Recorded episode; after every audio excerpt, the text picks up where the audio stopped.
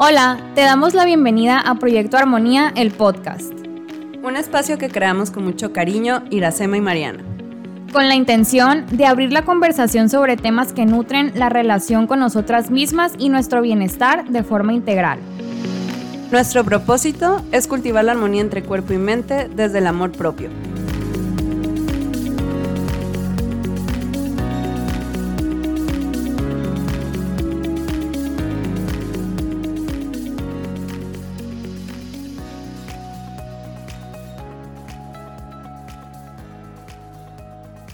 Bienvenidas y bienvenidos a el episodio 5 de nuestro podcast Proyecto Armonía. Eh, pues los saludamos con mucho entusiasmo el día de hoy y vamos a platicar sobre un tema que en lo personal pues hemos venido aprendiendo eh, en estos últimos años y que creemos que es bastante importante e interesante que se hable un poco más y que se eh, ponga sobre la mesa. En la temporada pasada tuvimos un episodio también en donde hablamos, pero fue un poco más desde una perspectiva de nuestra experiencia y de la experiencia de nuestra invitada en ese momento.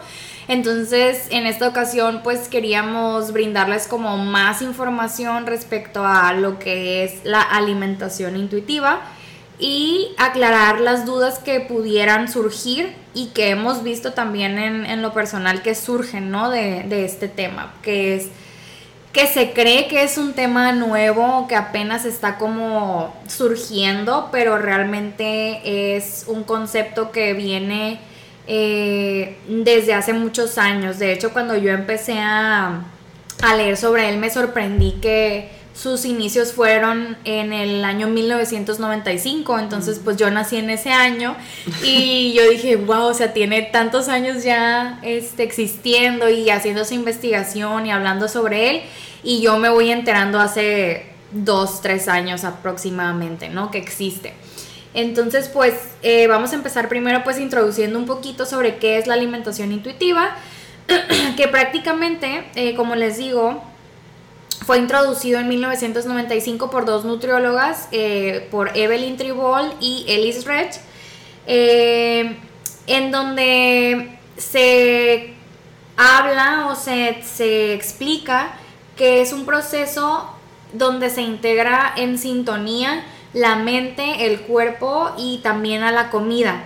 Eh, la idea de la alimentación intuitiva o de este enfoque es desaprender de cierta forma eh, las reglas que tenemos externas respecto a la alimentación y, también aspectos como la actividad física y la imagen corporal. Y eh, reconectar con nuestras señales tanto de hambre y de saciedad y también como reforzar esta parte del autoconocimiento para recuperar la autonomía en nuestras decisiones al momento de alimentarnos y de llevar a cabo eh, ciertas eh, decisiones como lo es actividad física, autocuidado, etc. Realmente lo que es como tal la alimentación intuitiva no nada más se enfoca en alimentos o en alimentación. Ahorita vamos a ver más adelante eh, cuáles son los otros este, aspectos que, que también toma en cuenta, ¿no? Sí, es muy interesante esta parte que por su nombre te puedes quedar con la idea de que solamente se habla de, la alimentación, de la forma de comer.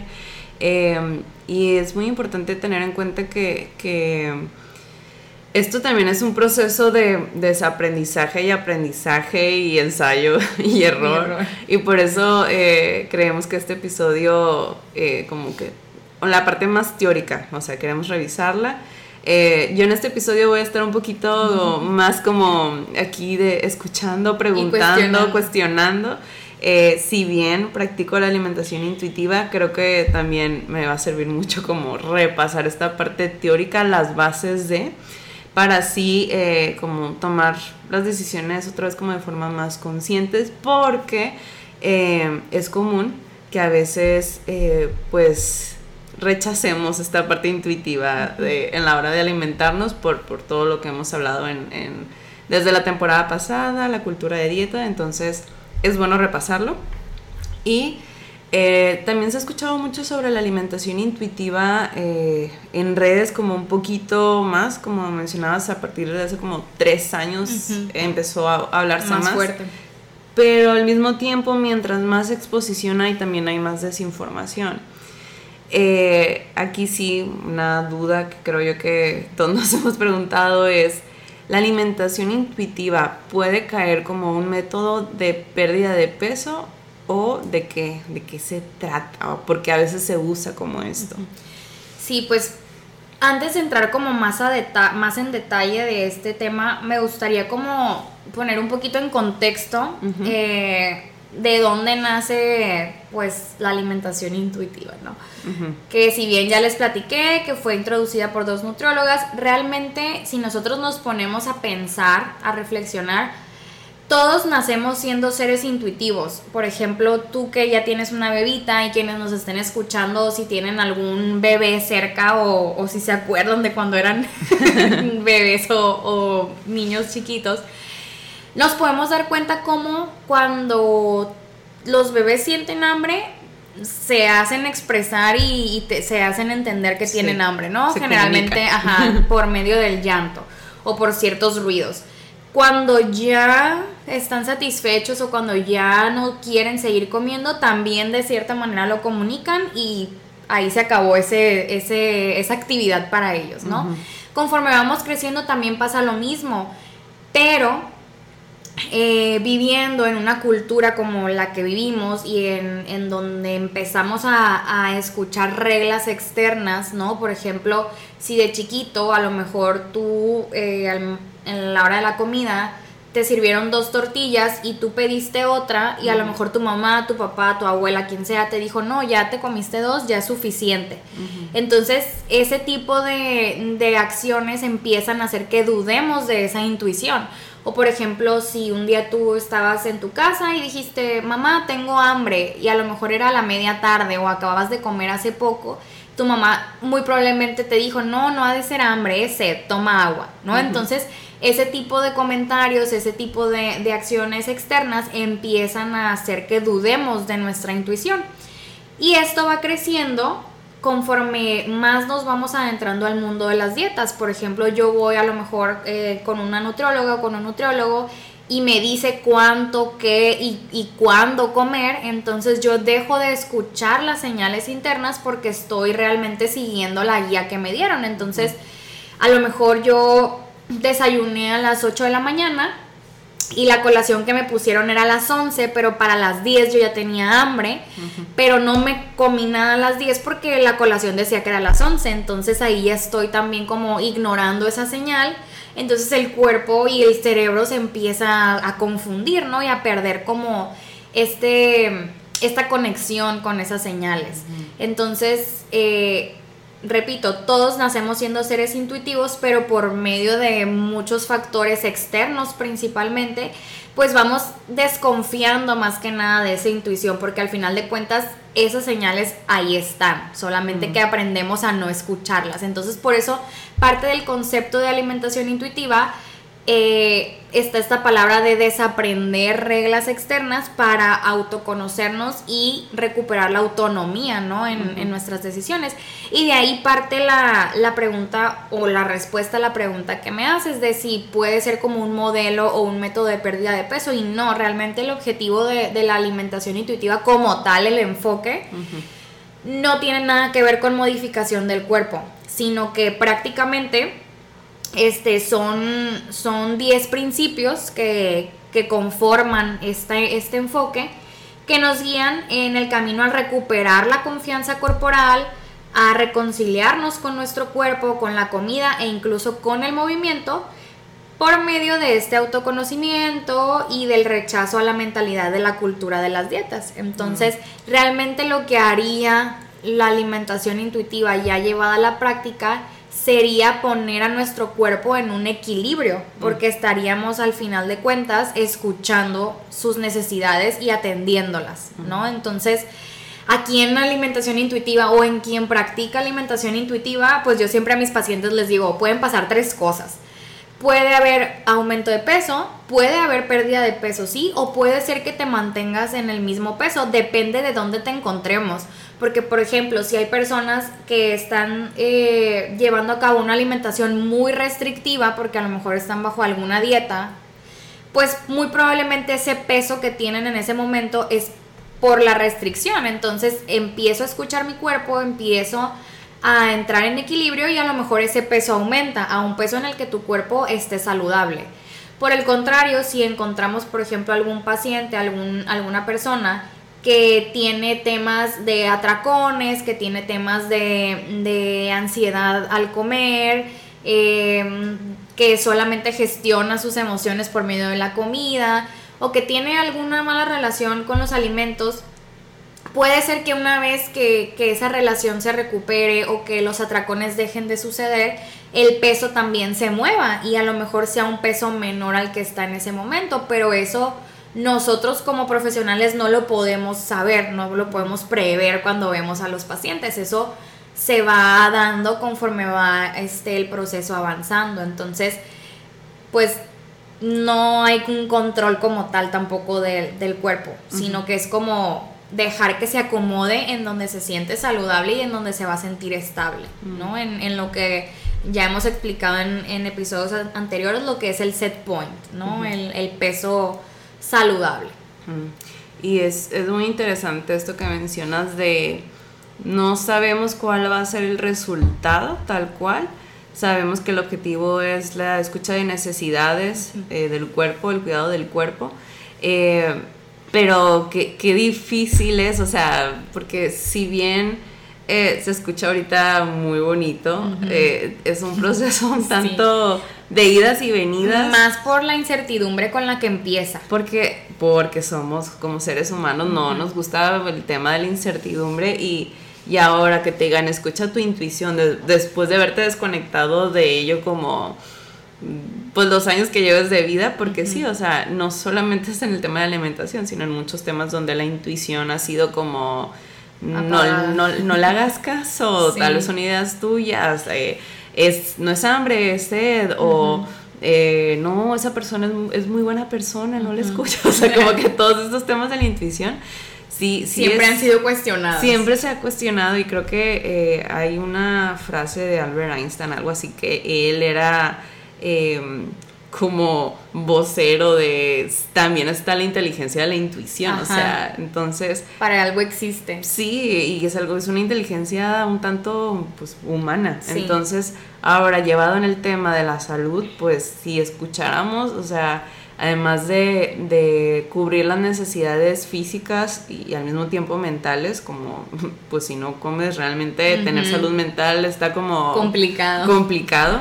Eh, ahora pues sí, o sea, escucharlo sí te lleva a pues también aplicarla en otras áreas de tu vida. Sí, y, realmente volviendo a ese tema de, la incertidumbre, yo creo que es de las cosas como más frecuentes que encontramos en, personas que llegan buscando la alimentación intuitiva, porque si llegas buscando este cambio de enfoque en, en tu nutriólogo o en tu nutrióloga, es porque generalmente vienes de una relación complicada con tu cuerpo y con los alimentos. Entonces, al momento de escuchar que, que pueden pasar todas estas, todos estos escenarios con tu cuerpo, tanto cambiar o no cambiar, entra obviamente en conflicto, ¿no? La persona de, de a ver, o sea, llevo tantos años tratando de controlar o de modificar mi cuerpo y ahora como soltar es, esa como, ¿cómo decirlo? Esa responsabilidad que me venía yo cargando, pues es bien complicado, ¿no? Esa exigencia. Esa exigencia, sí. Como que soltar eso y, dejar que el cuerpo pues fluya como debe de fluir es muy complicado, ¿no? Es que el proceso de aceptación, porque ese soltar es aceptar. Sí. O, sea, o sea, estás soltando para aceptar cómo tu cuerpo necesita ser cuidado y no como te dicen que debes de cuidarlo. Entonces sí, sí es un gran trabajo. Y ahorita mencionabas los 10 principios. Eh, ahorita se mencionó que no solamente tiene que ver con la alimentación, entonces en estos 10 principios supongo que se explica eso también. ¿Nos puedes platicar de estos 10 principios? Sí, realmente lo que es alimentación intuitiva, como les decía, es un equilibrio entre mente, cuerpo y alimentación, ¿no? Entonces eh, son 10 principios que no, no siempre se tienen que llevar del 1 al 10, sino que nosotras como, como profesionales evaluamos en el, en el momento en el que llega la persona y podemos empezar a lo mejor con el 3, con el 4, después brincarnos al 8, dependiendo de cómo vayamos viendo que, avanza y cuáles son las prioridades en ese momento. El principio número uno sí generalmente este, se, se, se atacan desde el principio porque de ahí nace todo lo demás, ¿no? De ahí viene como el entendimiento de los demás. Entonces, pues ahí les va, uno por uno, ¿no?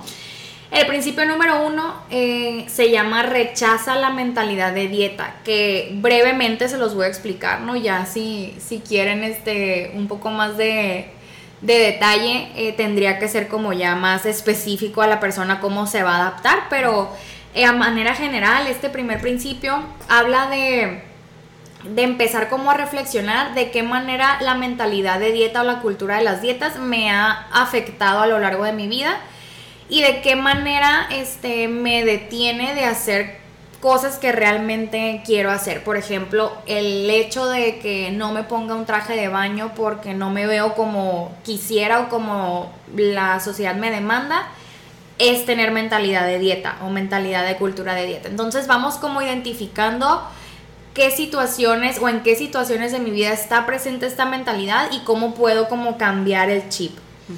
El segundo principio eh, habla de honrar tu hambre o honrar tus señales de hambre y aquí se trabaja ya más allá de, de solamente como relacionarte mejor con los alimentos, es más que nada como regresar a esa intuición que tenía de, de, pequeña o de pequeño, ¿no? De empezar a reconocer y a reconectar con esas señales que mi cuerpo me está enviando, que a veces o casi siempre es complicado por como les decía, ya están como, ahí están, pero están muy apagadas o estamos muy acostumbrados a ignorarlas. Entonces es trabajar con esa parte de aprender a detectarlas porque de verdad que mm, yo me he topado con, personas que no saben ni siquiera cómo se siente tener hambre, o sea, de, lo que se ignora, ¿no? Esa sensación.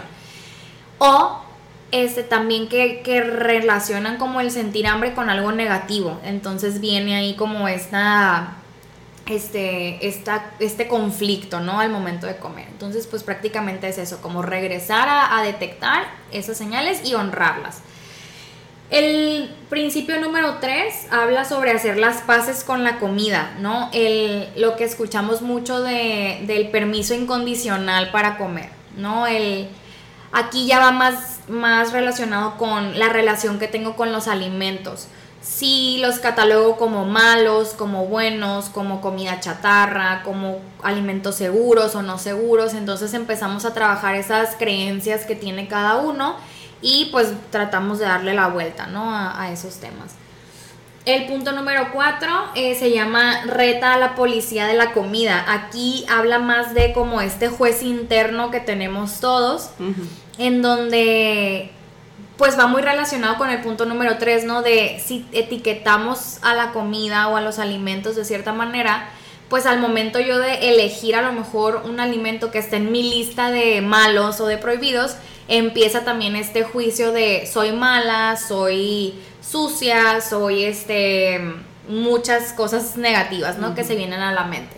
Entonces es esta parte de aprender cómo a cambiar esta manera en la que nos hablamos y también en este mismo punto trabajamos con la manera en que otras personas también se expresan de la manera en la que nosotros comemos. Entonces, aquí más que nada, eh, ya que se trabaja la parte interna, ¿no? De callar a, ese, a esa policía o a esa jueza que tenemos por dentro, también se empiezan a ver estrategias de cómo eh, relacionarnos con otras personas que suelen tener comentarios respecto a lo que comemos, ¿no? Aprender cómo a responder o aprender a, poner estos límites, ¿no? Más que nada. El punto número 5 habla sobre respetar nuestras señales de saciedad. Este se conecta al final de cuentas con el punto número 2, que era honrar nuestras señales de hambre, porque ahora vamos a trabajar de qué manera mi cuerpo me avisa que está satisfecho. Y esto también es, es complicado al momento de ya llevarlo a la práctica, porque culturalmente muchos de nosotros, yo creo que más con generaciones como de nuestros papás o así, estamos acostumbrados a comer lo que nos sirvan porque si no te lo acabas es mala educación o si no te lo acabas qué mal porque hay niños que no tienen que comer, ¿no? Entonces, como que esas señales de, de saciedad no están muy claras. Entonces, igual que con el principio número 2, se empieza otra vez como a darnos ese brinco hacia adentro y empezar a darnos cuenta eh, cómo mi cuerpo me avisa que está satisfecho y que realmente es diferente en todos, ¿no? Hay quienes a lo mejor empiezan a ya no estar comiendo tan a gusto, hay quienes empiezan a repetir la comida, hay quienes sienten en el estómago una sensación de que ya no están disfrutando como tal. Entonces vamos detectando esas señales. Esto se hace eh, junto con el principio 2 por medio de una escala de hambre y de saciedad, ¿no? En donde se va como detectando todo el espectro por el que podemos pasar, tanto de hambruna hasta de una sensación de quedarnos muy llenos, y pues vamos tratando de trabajar con eso en, el día a día. En el punto 6 eh, habla sobre descubrir el factor de satisfacción, que esto también es bien importante en, en este enfoque, porque eh, generalmente, como les digo, tenemos una relación negativa con los alimentos o con la comida, entonces el comer suele ser una experiencia negativa en vez de ser una experiencia positiva, placentera, que al final de cuentas el comer sí es una necesidad básica de, este, fisiológica y de sobrevivencia, pero también es una fuente de placer, entonces Aquí se trata de como volver a descubrir esta satisfacción que tendría que traernos el, alimentarnos, ¿no? Entonces, quitando todo este tema de culpas y de, de, este, de reglas que, tenemos al momento de alimentarnos, llega también esta satisfacción o este descubrimiento de, de qué es lo que me gusta comer, ¿no? Porque a veces puede pasar meses sin que comas algo que realmente te guste o sin que comas algo que realmente disfrutes porque estás basándote en otras, en otras razones para tus decisiones. Entonces, pues es volver a esto también. El principio 7 habla sobre honrar nuestros sentimientos sin usar comida, que esto también es clave, ¿no? En, en este enfoque. Bueno, todos son clave, pero este es como el, el que normalmente cuesta también mucho trabajo porque aquí se habla de la alimentación emocional o, del hambre emocional, que también ha sido muy criticado y muy cuestionado a lo largo del tiempo, últimamente más, porque se habla de que el comer emocional pues es malo, incluso si tú buscas en internet, o sea, comer emocional sale como si fuera una patología, como si fuera un trastorno de la conducta alimentaria cuando realmente todos somos seres eh, que comemos emocionalmente, o sea, esa conexión está desde que nacemos, desde que en la mayoría nuestro primer este, contacto con nuestra mamá fue el alimento, ¿no? Y, y conforme vamos creciendo se van haciendo esas conexiones con ciertos alimentos. Ejemplo así rápido, por ejemplo, si de si de pequeños a nosotros nos, nos, festejaban o nos celebraban con dulces o con pastel o con pizza, si me portaba bien, si me sacaba 10 de calificación, si hacía lo que mi mamá quería, mi cerebro empieza a conectar que esos alimentos eh, me van a hacer sentir bien, ¿no? Y si al contrario me castigaban también comiendo verduras o comiendo brócoli, que de chiquitos yo creo que a nadie les gusta, este, o me castigaban sin comer mi postre favorito cuando me portaba mal, pues empiezo también como a hacer conexiones con ciertos alimentos y ciertas emociones. Entonces, ¿qué pasa cuando crecemos? Eh, pues esas conexiones siguen ahí o esas relaciones siguen ahí. Entonces, si yo me siento, por ejemplo, triste, me siento enojado, mi cerebro pues lo que quiere es, es, sentirse bien. Entonces, ¿qué es como lo primero que se le viene a la mente? Ah, pues con el chocolate yo me acuerdo que me siento bien. Entonces, pues nos pide eso. Entonces, realmente todos somos comedores emocionales. Aquí lo que puede como causar un conflicto o un problema es que sea la única manera de gestionar nuestras emociones. Entonces, eso es lo que se trabaja ahí. ¿Qué otras maneras eh, me pueden servir para gestionar esto? ¿Y de qué manera puedo comprender que es normal que tenga ciertos antojos o tenga ciertas ganas de comer alimentos cuando me siento de alguna manera en específico, ¿no? Y no satanizar como tal eso, sino como comprender que es parte de la vida y que va a pasar. En el punto 8, este, hablamos sobre respetar nuestro cuerpo. Este punto habla más que nada ya del tema de imagen corporal, de la relación que tengo con mi cuerpo, de cómo le hablo, de cómo este, me veo en el espejo y que pues prácticamente no necesitamos como amar todas las partes que lo conforman para cuidarlo y para respetarlo, ¿no? Porque por el simple hecho de pues ser nuestro cuerpo merece ser cuidado y ser respetado. Entonces, sí como que dejamos atrás este esta como ¿qué será? Como este mandato que ahorita también en la sociedad está muy muy grande de tienes que amarte Sí, o toda. sea. Y que no puedes tener un día a lo mejor de insatisfacción corporal porque ya no te amas. O sea, no, es como aterrizar un poquito las cosas y darnos cuenta que aunque no me guste mi cuerpo por X o Y, merece que lo cuide y merece respeto. En el punto número 9 ya entramos al tema del ejercicio. Eh, se habla sobre disfrutar el ejercicio. Y aquí igual que con los alimentos se trata como de cambiar el chip respecto a las razones y los motivos por los que me ejercito. Muchas veces el ejercicio es un tema muy complicado y conflictivo para la mayoría porque lo vemos como un sacrificio, como un, este, como un castigo. Entonces tratamos de trabajar esa relación que tenemos con el ejercicio y encontrar actividades que realmente sean placenteras, encontrar los beneficios, grandes beneficios que tiene la actividad física y dejar de verlo como un castigo o como un único, mm, el único modo o el único método para modificar mi cuerpo, ¿no? Que también sabemos que tiene pues otros beneficios. Y por último, el punto número 10 habla sobre honrar nuestra salud con nutrición gentil o con nutrición amable.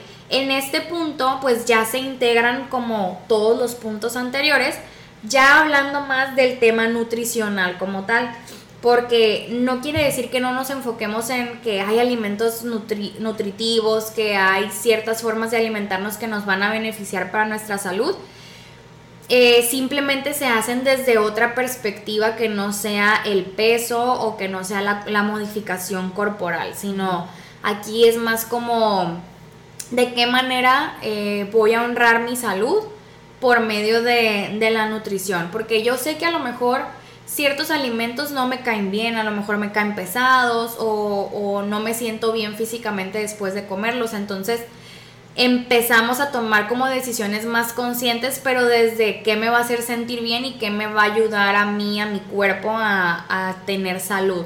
No de esto me va a subir de peso o esto me va a engordar o esto me va a inflamar, etcétera, sino es algo como más enfocado en mi salud realmente, no en lo físico. Entonces, pues esos son los 10 principios así explicados lo más brevemente posible, pero realmente, o sea, pudiéramos tener un episodio de cada uno, ¿no? Porque si se dan cuenta, impactan en, todo, en todos los, los, ámbitos y en todas las áreas de nuestra vida. O sea, no, no nada más como lo decías ahorita, no nada más es la alimentación, o sea, es todo lo que nos rodea que esté como en cierto equilibrio, ¿no? O que se busque el equilibrio porque a veces no siempre va a estar como tal el equilibrio constante. Sí, sí, o sea, la idea del equilibrio, este, perfecto, pues no, o sea, es otra exigencia. Es estar en la búsqueda, nada más. Sí, y, y qué interesante que menciones que cuando la mayoría que ha llegado a la alimentación intuitiva ya llega cansado, agotado, ya de seguro utilizó todos los métodos, recursos, todas las dietas eh, por saber, eh, y llega a la alimentación intuitiva. Eh, a lo mejor con tanto desconfianza, con curiosidad, expectativa, em, sobre, bueno, cómo va a ser aproximarme a, este, a este enfoque, que si bien ya mencionaste, era el que teníamos desde que nacimos, eh, ¿cómo, lo abordo, ¿no? ¿Cómo, ¿Cómo empiezo y también, porque ahorita mencionaba sobre el hambre, el hambre emocional, el placer por comer, que creo yo que son como dos pilares a los que la mayoría eh, que ha estado, pues que fue y vivió todos los efectos de, la cultura de dieta temen. Y por mi parte también temía en su momento, así como que eh, entonces, y como intuitivamente y, y como también, y me doy permiso de comer por mero placer, eh, quiere decir que, no sé, mi comida favorita, pues la italiana, ¿no? O sea, voy a así, de que acabar con las pizzas, o sea, este temor... Eh, de perder el control. De perder el control, o sea, ¿Qué, ¿Qué, sucede con ellos? ¿Se pierde el control? Así, Todos nos hacemos esta pregunta y también por dónde empezar aquí, pues Mira. eh, sí, al, inicio, generalmente, eh, como te digo, la mayoría venimos de un tema de restricción.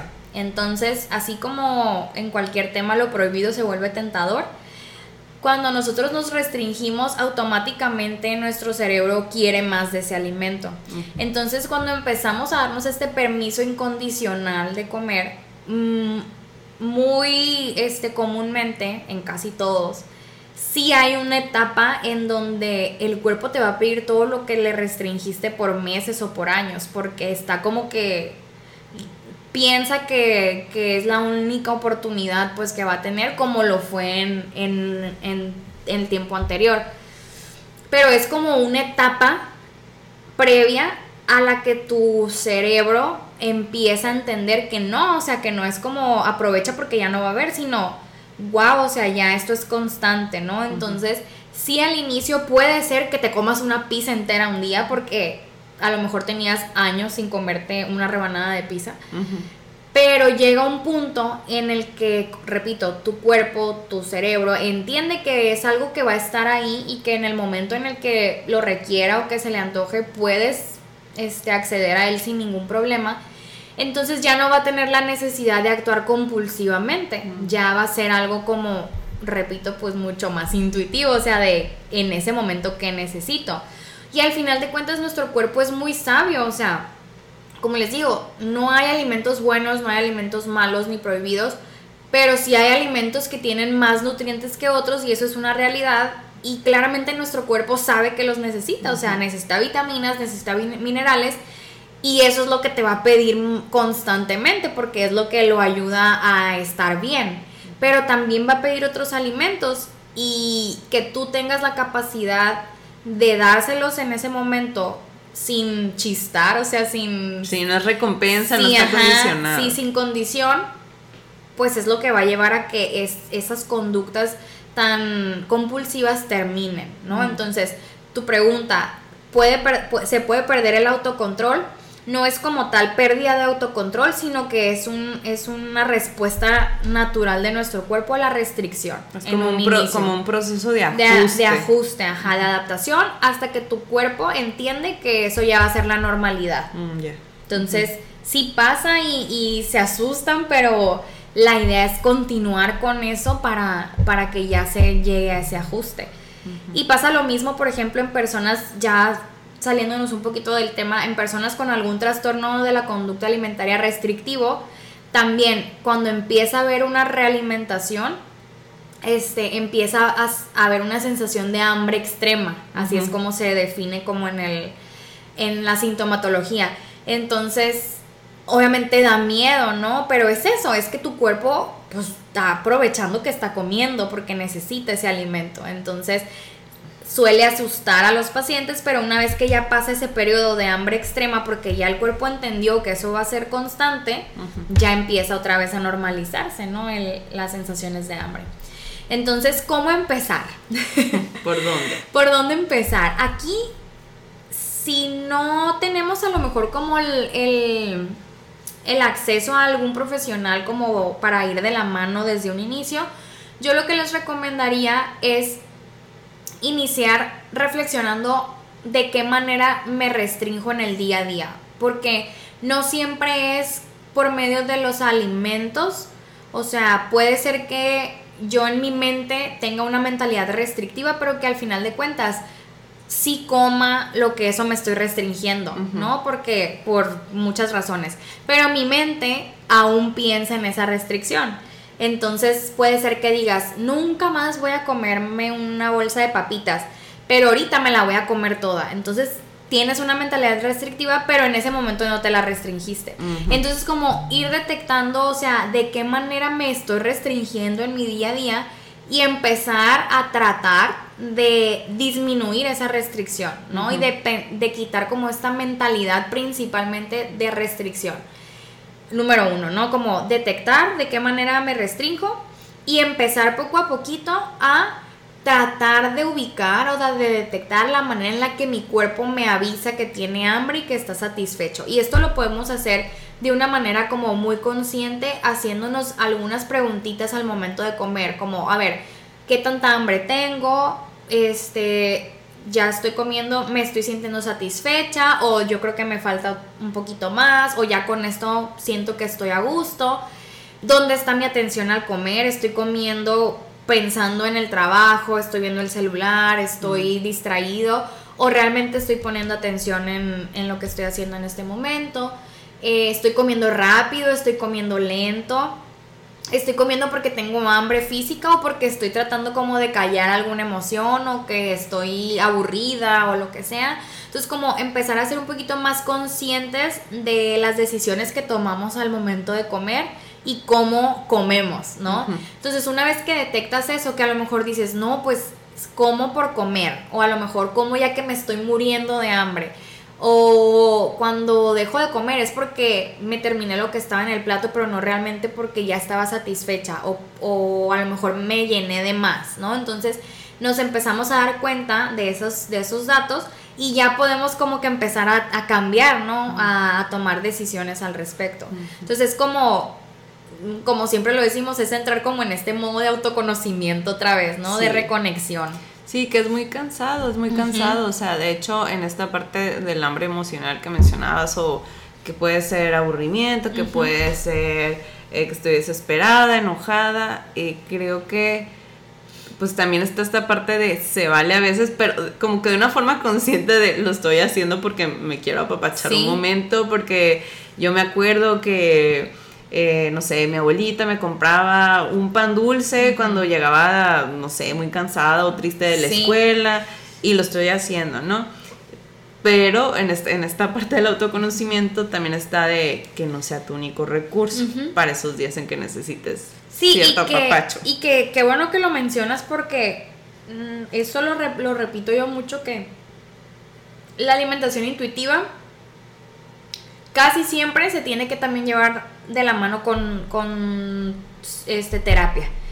Porque muchas de las, de las razones por las que no estoy siendo una, persona intuitiva al momento de comer vienen de temas que se tratan en terapia, ¿no? Porque yo puedo ver todo esto en, en la consulta, pero si hay un tema de autoestima, de insatisfacción corporal, de, este, de un ambiente a lo mejor eh, tóxico en mi casa, con mis papás, etcétera, pues eso sí se tiene que ver con, con psicoterapeuta. Entonces, esta parte de la, de la, del comer emocional, aprender a gestionar las emociones de otra manera, pues va más encaminado a, la psicología. Entonces, casi siempre yo recomiendo que sea como a la par, ¿no? Entonces, es un proceso integral al final de cuentas. Sí, o sea, sí, abarca este varios planos, este, el físico, el mental, el emocional, pues sí, o sea, que vaya de la mano de, pues de un acercamiento integral, sí, pues tiene mucho sentido. Y eh, pues yo creo que ya estamos cerrando este episodio, pero eh, también creo que hay otra pregunta que suele surgir con el caso de la alimentación intuitiva y es si tengo algún diagnóstico médico, ¿puedo comer de forma intuitiva? Sí, la respuesta es sí. Eh, depende claramente el diagnóstico médico, porque vamos a lo mismo. La nutrición o la, la licenciatura en nutrición debería, debería ir enfocada en el tratamiento terapéutico de, ciertas patologías, o sea, realmente nunca debió de haberse ido por el tema del, de la modificación corporal. O sea, nosotros nos, nos enseñan a tratar patologías. Entonces, sí hay ciertas patologías en donde hay especificaciones, ¿no? en, en, cuestión de, de macronutrientes, de cantidades, de maneras de preparar los alimentos. Pero eso no quiere decir que no pueda ser una alimentación intuitiva, simplemente es una educación como más complementaria. Entonces, yo en lo personal no soy como tal especialista en alguna patología como encaminada a la alimentación intuitiva, pero sí sé de, de, médicos que, que estudiaron como la parte nutricional o de nutriólogos también que están enfocados en alimentación intuitiva muy especializados en patologías, por ejemplo, en diabetes, que suele ser como la que más este cuestionamiento causa, porque pues estamos acostumbrados a escuchar que personas que viven con diabetes pues tienen que limitar los carbohidratos, no sé qué, las frutas, esto, lo otro, entonces entra mucho como en duda. Mm. Pero no, no es así, o sea, son como pues mitos, ¿no? Al final de cuentas. Entonces, sí, sí se puede llevar la alimentación intuitiva con algún diagnóstico, simplemente se adaptan las recomendaciones en el punto 10 más que nada, que es en donde vemos la parte nutricional para la persona, ¿ok? Entonces, sí, perfectamente se puede, se puede llevar a cabo. Muy bien, y recursos como prácticos, eh, además de, ir a, o sea, que es recomendable ir a una asesoría nutricional, ¿qué otros recursos pueden, pueden ayudarnos? Ok, primero este, tenemos eh, pues el libro, ¿no? De alimentación intuitiva que ya mm, gracias a el cielo está en versión en español también. Ah, Porque a mí me tocó comprarlo en la versión en inglés, entonces pues no todos tenían como que la facilidad de, leerlo, pero ya lo pueden encontrar también en, español. Eh, así se llama eh, Alimentación Intuitiva y pues las autoras son Evelyn Tribol y Elise Rech. Hay varias eh, actualizaciones, ya este, no me acuerdo cuál es la ahorita la, la última, pero pues ahí ya pueden buscar. Y de ese libro se deriva también un libro que es el Workbook, que es como el pues cuadernillo, no sé cómo traducirlo, que es pues prácticamente actividades basadas en cada principio para llevarse a cabo y ir trabajando pues poco a poquito. Eh, también Workbook de alimentación intuitiva y son las mismas este, autoras. También este, podemos buscar talleres, ¿no? Ahorita, como, como les decíamos, ya en redes sociales se encuentran mucho nutriólogas que hablan de ese tema. Eh, incluso también doctores y doctoras que también ya lo están implementando de buenas. Qué bueno, qué gusto. Ajá, pero pues nos eh, puedo, recomendarles el taller que tenemos Irlanda, otra de, las nutriólogas que, que, con las que trabajamos en conjunto y yo que es sobre alimentación intuitiva, lo estamos dando constantemente, tratamos de darlo cada mes y son eh, cuatro semanas, si no me equivoco, en donde estamos trabajando cada uno de los principios y también pues brindamos el workbook para que estén eh, a la par haciendo actividades, ¿no? Entonces, yo pues empezaría con eso, con esos recursos y ya a lo mejor eh, si tienes la posibilidad pues ya acercarte a una asesoría más personalizada porque al final de cuentas cada uno de los principios se adapta a la persona y, la situación que esté viviendo. Sí, la historia de vida de cada persona. Sí, entonces sí, los talleres te pueden servir como introducción a la alimentación intuitiva, pero ya sí, sí se requiere como un trabajo más, más este, personalizado al final de cuentas. Y pues entender que es un proceso que, no es de un día a otro. O sea, incluso nosotras que ya, que nos consideramos alimentadoras, ah, digo, comedoras intuitivas desde hace mucho tiempo, pues todos los días tomamos decisiones también, ¿no? Al respecto. Claro, y más si estamos bombardeados de, de ciertas fechas, pues sí, a veces sí. Pero es es un proceso que, ah, o sea, ahí mismo lo dice, la gentileza es importante, el retomar, incluso cuando creemos que, pues, fallamos en el punto 3, o sea, no, retomar con gentileza y, creo que, es un proceso que, vale mucho la pena. Entonces, eh, pues, muchas gracias Mariana por darnos esta este taller hoy fui la entrevistada. Sí, hoy fuiste la entrevistada y no, qué bueno que hicimos este repaso.